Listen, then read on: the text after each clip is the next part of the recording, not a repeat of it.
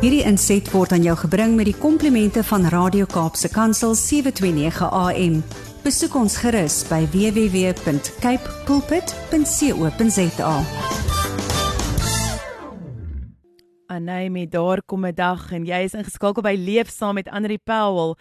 Nou, ons praat vanoggend met Annelies Kempens Kempen van Servamus en is elke keer vir my so ongelooflik om saam met Annelies te kuier want die ehm um, ja, net die dinge waaroor sy praat is ongelooflik. En elke jaar ons praat vandag bietjie oor brande en veldbrande en bosbrande en elke jaar tydens die droë seisoen wat tydens die somermaande in die Kaap en natuurlik tydens die wintermaande in die somerreënvalgebiede van die land is, waarsku die owerhede om ons om ons gewoontes oor vuur maak na te kyk. En veral in die land waar ons se lief is vir braaivleis, maar ook waar soveel mense afhanklik is van 'n vuurtjie vir hitte in die koue soos ek almal glo beleef het veral in die sentrale dele van ons land. Ehm um, weet raak dit moeilik want dit is ons is afhanklik van hy hitte en ongelukkig veroorsaak hierdie brande groot skade as dit hand uitdruk. Maar Annelies, wat beteken dit as ons verwys na 'n wildfire of dan 'n veld of bosbrand? Goeiemôre. Môre aan jou en al die luisteraars. Ja, terwyl die sonnetjie so lekker hier op my rug skyn, dan dink ek ou, ag, jy het nie vuur nodig nie want die grootste bol vuur, jy weet, is besig om sy werk te doen. Maar die realiteit is verseker hoeveel mense het nie nodig om daai ou vuurtjie te maak nie. En selfs dan is hulle nog steeds nie warm genoeg nie. En die probleem is soos jy reg gesê het as daai goed hand uitdruk. Maar kom ons gaan kyk eers gou-gou wat is 'n brand en ek het nie 'n wetenskap onie nie, inteendeel dit was die eerste vak wat ek gelos het op skool. maar jy weet ons weet dat dat om 'n brand te veroorsaak of jy weet dat 'n brand sy sy voeding kan kry het hy drie goed nodig en dit is brandstof en dan praat ons nou nie van daai brandstof wat ons ons oor toe knyp nou as ons karre gaan volmaak nie dis een vorm van brandstof dis het hitte en suurstof nou ek weet die Amerikaners en as jy oor see praat dan praat hulle altyd van hierdie wildfires Maar in Suid-Afrika verwys ons maar meer na 'n veld of 'n bosbrand en vir die doel van ons gesprek gaan ek sommer oor die algemeen net verwys na 'n veldbrand. En dit verwys na 'n groot onbeheerde en potensieel vernietigende brand wat vinnig versprei en van rigting kan verander en selfs oor areas kan spring. En hulle kan binne sekondes kan dit gebeur. Jy weet ons wat hier in die noorde van die land is, is so gewoond aan weerlig. Die ouens in die Kaap skrik hulle self nog dood nou dat die weer so verander elke keer as die donder weer rammel. Jy kom van die Vrystaat af, ja. jy ken gelukkig van weerlig en donder ja, ja. weer. Maar dit is 'n verskriklike realiteit. Jy weet jy assosieer nooit weerlig en reën met brande nie, maar dit kan so maklik gebeur, veral in die begin van 'n reenseisoen, jy weet waar die veld nou nog droog is. Of dan die ander hartseer deel natuurlik van 'n brand wat veroorsaak kan word is as gevolg van onselfsugtige optrede, soos 'n ou as 'n oue brandende sigaretstompie uit 'n motor uitgooi of natuurlik as 'n vuurtjie onbeman gelaat word. Nou brande is soos water waaroor ons nou die dag gepraat het. Dit diskrimineer nie. En dit kan beide stedelike en plattelandse gebiede affekteer. En die manier hoe dit versprei hang natuurlik van die omgewing af en of daar addisionele brandstof of middele is wat dit kan aanwakker soos droë gras en takke en natuurlik weerstoestande soos winde soos wat ons in die Kaap baie keer so sien jy weet dat ons letterlik net bid dat die wind moet gaan lê of dat dit begin reën of iets dat daai brand net jy weet op 'n manier beheer kan word. En dan assosieer ons ook brande nou aan die Weskus van Amerika, Kalifornië met hulle verskriklike droogte toestande sukkel ongelooflik met brande die afgelope paar jaar waar daar reeds honderde huise vernietig is, duisende hektar plantegroei vernietig is oor die afgelope paar jaar as gevolg van daai droogte en ek het gaan kyk te sien ek die Dixie brand in Kalifornië het dit hulle 3 maande geneem om te blus. Nou imagine jy bly in 'n area en elke dag word jy wakker en jy dink hoe ver gaan hierdie brand vandag hardloop en is my huis en my gemeenskap dalk volgende? As ons terugdink aan ander brande in, in die wêreld wat verskriklik was was daar een in Griekeland in Julie 2018 waar winde ten tye met 100 teen 120 km/h gewaai het en tot 'n vuurstorm gelei het en alles in sy pad vernietig het tot die dood van 70 mense gelei het. En ek het ek dink dit was vanoggend gesien Ek weet die ouens in Portugal het hierdie naweek ook 'n verskriklike brande daar herdenk 5 jaar terug waar daar meer as 70 mense dood is. Maar in Suid-Afrika, almal van ons en veral ek wat so ongelooflik lief is vir Nysna, is die grootste brand wat ek seker aan moet hmm. dink. Die een 5 jaar terug in die Suid-Kaap waar groot dele van Nysna vernietig is. Maar die ouens in die Kaapse Skiereiland, jy weet, hulle sukkel ook elke nou nou en dan met brande soos wat baie ouens my tereg kan sê, maar dink aan een by die Kaapse Universiteit waar die BIP vernietig is. Ja, ja so selfs in Suid-Afrika het ons baie brande wat al tot groot groot vernietiging gelei het. Ja, verseker. Ehm um, ek dink net weet aan die einde van die dag is dit is presies wat jy sê 'n uh, uh, weet enige weet natuurramp wat ons kry dit dit vra nie vra nie en enige persoon is weet dit dit diskrimineer glad nie en jy jy kan nie sê dit gaan nie met jou gebeur nie maar mm. watter verskillende faktore dink jy dra by tot die brande in ons in die algemeen en die verskriklike vernietigende veldbrande wat ons al plaaslik maar ook in ander wêrelddele gesien het Ja, ek dink die grootste ding wat so baie ouens hulle oë en hulle ore voor toe maak is klimaatsverandering, maar elke keer as daar iets gebeur, jy weet, ek dink daar's nou weer die verskriklike vloede in in sekere dele van Indië en ons hierdie hittegolf toestande in dele van Europa, dan moet ons vir mekaar sê klimaatsverandering is 'n realiteit want dit dra ook daartoe by dat die hoeveelheid en uitermate brandgevaar daar sowel as die lengte van die brandseisoen toeneem. En dit veroorsaak ook weer aan die ander kant dat reënval meer wisselvallig is tussen verskillende seisoene. In die begin het ons altyd gespot, jy weet, hier in die noorde van die land met oom Paul se verjaarsdag hier na die 10de Oktober, dan begin die goeie reën. Jy weet, ja. nou daar begin dit eers hier aan die einde van November, begin Desember waar ons reënval begin en ons weet, ons hier in die noorde het nou tot wie weet watter tyd het ons nog reën gehad wat totaal en al abnormaal is. Jy weet, so dit sê vir ons, ons kan net terugdink aan die laaste seisoen hoe dit verander het. Die Kaapse hmm. reenseisoen het weer laat begin. Laat. So jy hoef nie ver te gaan kyk, jy kan net so 'n plaaslik kyk wat gebeur. Maar dan moet ons ook weet as dit 'n wonderlike reenseisoen is soos wat ons nou in die noorde gehad het, is dit fantasties. Dan jou plante groei baie baie groter en meer en so aan. En as daar droogte toestande is, wat gebeur? Daar's meer brandstof en meer plante groei en goed wat uiteindelik kan lei tot hoër en uitermate brandgevaar. En ons almal weet, dis moeilik om in die winter dit te onthou, maar dit is definitief besig om warmer te word wat uiteindelik kan lei tot langer droogte toestande wat natuurlik ons risiko vir brande verhoog. En daarbey is dit ook weer aan die ander kant so dat mense verstedelik nou gaan bly hulle in plekke waar daar natuurlike plante groei is en die oomblik as daar brand is, wat gebeur? Jou risiko vir 'n erge brand wat tot dood en vernietiging kan lei, word eenvoudig net baie groter. So dis nou weer jou ander risiko. Hmm. Maar daar's 'n ander klomp goeters wat ook tot brande kan bydra. Natuurlik droogte toestande, as ons dink aan die Suid-Kaap aan aan die Oos-Kaap PE se omgewing. Dit lyk op die oogoppervlak lyk dit groen, maar dit is eintlik beskruiklik dra baie droog daar en daai baie brandstof in die vorm van droë gras of takke is 'n ideale ding. Brande is mal daaroor om net groot verskriklike goeters te veroorsaak. Dan sal daar menslike faktore soos brandstigting, ouens wat totaal en al behep is met 'n vuur. Hulle dink hulle steek net iets aan die brand en dan kom daar rukwind op en dit lei tot groot tragedie. Nalatigheid, ek het klaar gepraat oor sigaretstompies mense moet my nie toelaat om daaroor te praat nie. Dis my pet uit in die lewe. Ek haat dit.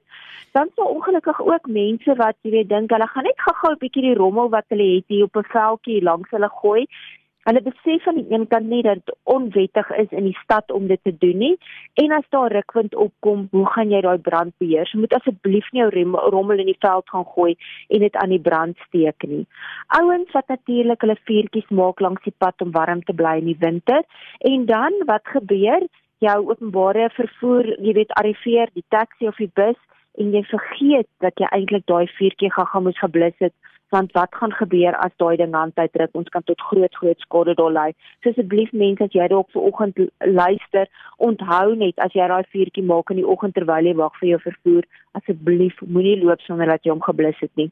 Ja. Nog 'n ding waarna ons nie baie dink nie, is die areas om kraglyne wat nie in stand gehou word nie. En sluitend dat daar nie altyd veldbrandstroke onder dit gemaak word of om dit gemaak word nie. Baie van hierdie goeders, jy weet met verskriklike winde, kan daai kan daai elektriese kabels dalk op een of ander manier loskom of dit kan kontak maak met die grond, kan 'n kortsluiting veroorsaak wat tot 'n brand kan lei. Dit is gewoonlik in areas waar daar veld is en kort voor lank ruk daai brand grond ag jy weet hand uit. Dan die tweede laaste ding is natuurlik grondeienaars en selfs staatsinstellings wat nie die bepalinge van die brandwet nakom nie, insluitend om nie voorbrandstroke te maak soos wat hulle veronderstel is om te maak nie. En die laaste ding wat ons nie altyd dink aan dink nie, is politieke onrus waar mense goed aan die brand steek en daai brande uiteindelik buite beheer raak en die die nooddienste nie noodwendig vinnig genoeg op dat areas kan uitkom as gevolg van klip in die pad en allerlei sulke goeters en dan het ons groot tragedie. Ja, Annelies, ek dink definitief is 'n paar faktore wat mense ek dink soms van vergeet wat jy van jou kant af kan doen om definitief weer 'n verskil te kan maak. Maar as ek so dink aan die vernietiging van die brande is, is die moontlikheid dat mense of selfs diere beseer en selfs hmm. gedood kan word. Die eerste ek dis die eerste ding waarna ek altyd dink, weet so as mense daai brande sien wat so onbeheerslik net hardloop en wat is die gevolge en selfs die kostes van hierdie verskriklike brande, Annelies? Ja, verseker, jy weet as ek dink aan diere, dan dink ek altyd, jy weet, spesifiek aan die Vrystaat, Noordwes, Noord-Kaap, daai areas waar daar groot landbouareas is en ja, ek het op 'n plot groot geword en as daar veldbrande was hierdie tyd van die jaar, was die eerste ding wat ons altyd gaan doen, dit is om seker te maak die diere was was veilig geweest. Jy weet, so dit is ek dink 'n boer se grootste vrees is ja, jy verloor veiding en jy verloor sulke tipe van goed, maar jou diere, vir ons party van ons is dit mos net so goed soos familie. Jy weet, so dis 'n absolute verskriklike ding. En is positief of dis baie moeilik om aan enigiets positief te dink wanneer dit kom by brande, maar daar's wel ekologiese voordele en ek dink die ouens in die Kaap weet dit so goed, is dat fynbos is natuurlik afhanklik van brande op om op die lang duur te oorleef. Jy weet, so dis die enigste positiewe ding waaraan ek kan dink en die ander positiewe ding is as daar eerste reën uitkom na 'n veldbrand, daai mooi groen grassietjies wat uitkom, maar dit is absoluut waar dit stop. Want ongelukkig assosieer ons brande met dood, besering, skade aan eiendom en infrastruktuur, verlies aan skuilings, selfs aan inkomste en natuurlik die goed waaroor ons net gepraat het, jy weet gemeenskappe wat diere en vee en hulle veiding dan verloor in ons landbougebiede. En dit kan natuurlik ook 'n negatiewe invang impak hê op die omgewing, soos die verlies aan habitat, die bedreiging van die ekosisteem, 'n verhoogde risiko vir erosie as al daai plante groei vernietig word.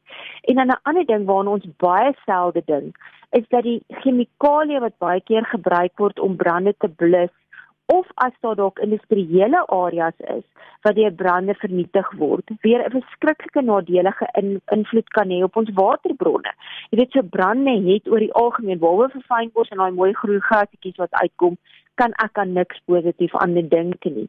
En dan daai kostes. Jy weet as ek terugdink aan daai Suid-Kaapse brande in Junie 2017, het dit die versekeringsbedryf 2 biljoen rand gekos. Dis ongelooflik baie.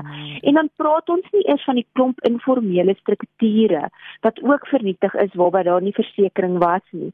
En dit was die grootste enkele ontplooiing van brandbestryding tot nog in Suid-Afrika waar die weermag 8 helikopters ingespan het ingespan het. Working on Fire het 4 helikopters gebruik Daar was twee vaste vlerkbom waterbommers wat gebruik is om die brande te blus.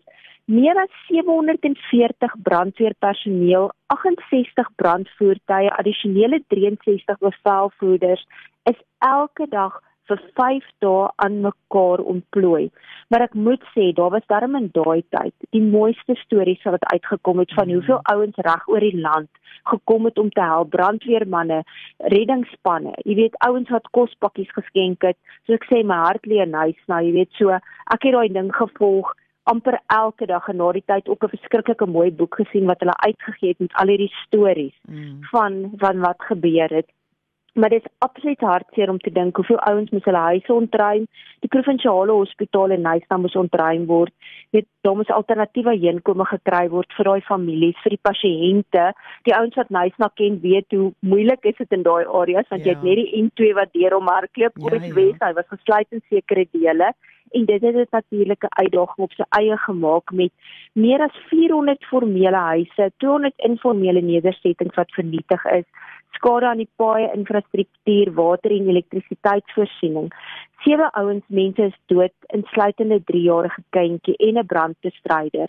Alles, jy weet, en dit sê net vir ons brande is absolute vernietigende goed en wat moet ons nie net doen, jy weet, om om te sorg dat ons nie in ons lewe weer sulke tragedie moet sien in ons land nie. Ja, verseker Annelies en ek meen daai daai dinge wat jy nou laaste genoem het is iets waaraan jy nie eers 'n prys weet merk mm -mm. kan aansit nie. Dit is dit is priceless om te weet weet hoeveel mense het hulle lewens verloor in daai tyd.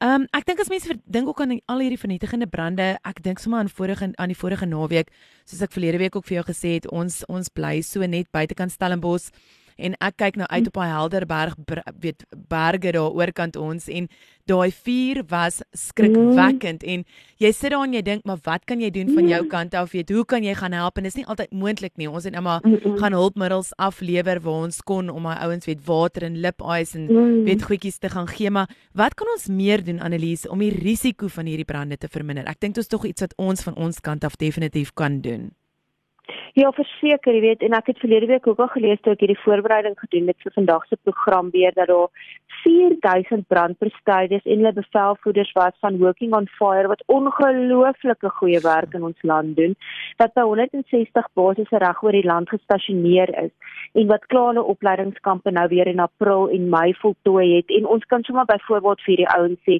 dankie vir julle opoffering vir hierdie seisoen wat nou weer voor lê, wat julle gaan doen en wat julle die vorige seisoen gedoen het onder andere in Somerset, weet by daai berge. Ek dink nie ons wat nog nooit in so 'n situasie was, sal ooit kan dink wat hierdie ouens moet deurmaak om te sien hier kom 'n brand aan gaan ek dit oorleef nie. Hmm. Maar verseker kan ons soos wat jy reg vra, goeders doen, basiese goeders om haar risiko te verminder om hulle lewe uiteindelik net vir hulle makliker te maak en ek het by die internasionale Rooikruis se webwerf gaan aanklop om te kyk watse inligting kan hulle vir ons gee wat ons met ons luisteraars kan deel. Die eerste ding wat ek nou nou gesê het, my pet hyt in die lewe asseblief as jy rook, moenie jou stompie uitgooi uit jou hmm. motor uit of terwyl jy selfs om die braaivleisvuur staan nie, gooi hom dan in die braaivleisvuur, maar moet hom nie op 'n plek gooi waar hy nie 100% geblus is nie en eers as hy 100% seker is hy's heeltemal heeltemal dood. Moet nooit asseblief 'n vuur onbeman los nie. Insluitend jou kaggelvuur nou dat dit winter is maak 100% seker hy's dood heeltemal dood. Enige lampe of kersse jy weet ons is baie bewus van van beerdkrag in ons land. Baie ouens gebruik kersse dan om jy weet maar net 'n liggie in die huis te hê. Hulle het nie allerlei fancies en um solarkrag en al sulke goeders nie. Vir party mense is lampe en kersse die enigste lig wat hulle in elk geval hulle in hulle huis het. So mhm. asseblief moet dit nie onbeman los nie, ook nie as jy gaan slaap nie. En dan ook ons kamp en ons braaivleisvure.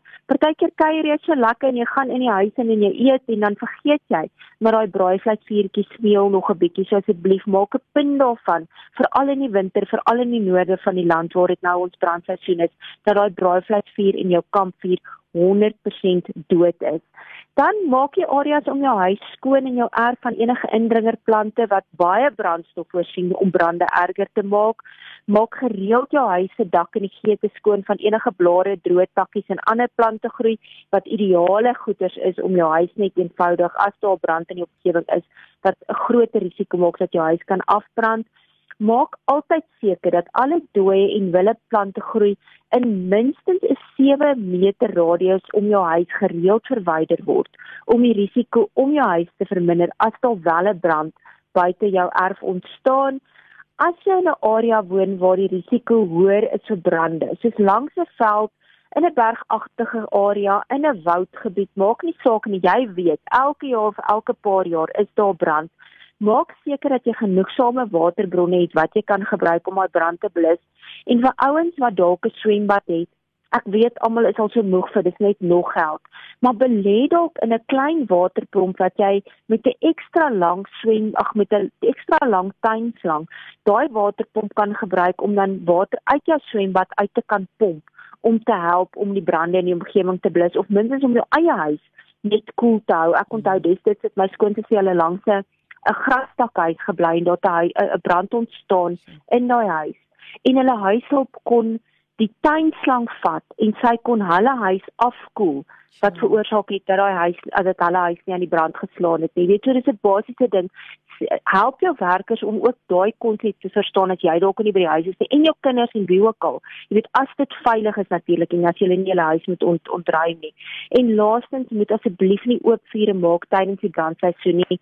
En as jy daai braaivleisvuurtjie aansteek, sorg altyd dat daar 'n vorm van iets is wat hom kan blus. Het sy dit mm. 'n emmer sand is, 'n tuinslang is wat gereed lê wat jy net vinnig kan oopmaak, 'n brandblusser wat naby geluk slaan, want jy weet nie wanneer kom daar rukwind op wat net iets vat, 'n stompietjie vat of een of ander iets vat wat daai brand gaan laat hand uitdruk nie. En dan laastens onthou asseblief om te sorg dat jy die nooddienste se nommers op 'n vinnige speed dial op jou selfoon gesave het sodat as daar moeilikheid is jy nie nog twee keer moet dink watter nommer jy moet skakel nie. Vir baie dele van die land is dit daai kort nommer 107 van jou selfoon af of dan die langer nommer 10177. Maar dis nog meer ideaal sit sommer jou plaaslike brandweer se nommer op jou selfoon en sorg dat jy hom vinnig kan kan kontak in geval van nood. Ja, jy's dankie Annelise. Ek herhaal 107 of 1 um 10177. Annelise, ek stem so 100% saam. Ons kom nou van die van, weet ek was in Bloemfontein vir baie jare gewees en um ons was in in Prieskan daar saam met familie bietjie gaan kuier en is so groot kaggelvuur of weet veldvuur gemaak die aand en lekker gebraai en ons het sommer daar in tente geslaap en die volgende oggend dan smeel daai vuur nog steeds dat jy worsie mm. nog op hom kan braai en mm. weet as jy van die stad af kom dan jy dink nie eers nie jy dink dit moes nou deur die nag moes hy dood gegaan het maar regtig sommer net 'n beroep op al ons luisteraars om elkeen as elkeen van ons ons deel doen kan ons regtig help om hierdie veldbrande te bekamp en veral soos jy sê in die noorde van ons land waar dit nou nogal daai weet seisoen is waar dit so droog is en waar dit so weet vinnig 'n vuur kan versprei vra ons dat elkeen net sy deel moet doen verseker en dan maak ons hierdie ouens al doen hulle wonderlike werk, maar dan maak ons hulle lewe net vir hulle makliker dat as daar ander krisisse is, dat hulle eerder daarop kan fokus as op ons nalatigheid as gevolg van iets wat ons kon voorkom het. Ja, dankie Annelies. Annelies, waar kan die mense jou in die hande kry? Ehm um, Servamus is 'n sekuriteits ehm um, en veiligheids tydskrif en dis ek wil sommer net so 'n bietjie laat die mense kan aanraak en net so 'n bietjie weet waar hulle meer van julle kan hoor. Ja, natuurlik die eerste plek is op ons webwerf www.servamus.co.za en natuurlik op sosiale media op Facebook, Twitter, YouTube en Instagram is daar goed wat ons post dat ons julle net herinner wie aan inligting in ons tydskrif. En jy kan inteken enige ou kan inteken jy hoef nie 'n ou polisieman te wees soos wat baie ouers dink dit moet wees nie. Dit was 'n polisie tydskrif maar ons het heeltemal vernuwe wil ek amper sê met al hierdie inligting wat ons weekliks deel en 'n klomp ander goed. So enige ou kan inteken het sy vir die papier weergawe of die digitale weergawe. Al die inligting is op ons webwerf www.performance.co.za. Dankie Annelise, ek sien uit om jou jou tema vir volgende week te kry en dan gesels ons volgende week jy met 'n lekker week verder hê. Dieselfde vir jou en al die luisteraars. Dankie, totsiens. totsiens. Hierdie inset was aan jou gebring met die komplimente van Radio Kaapse Kansel 729 AM. Besoek ons gerus by www.cape pulpit.co.za.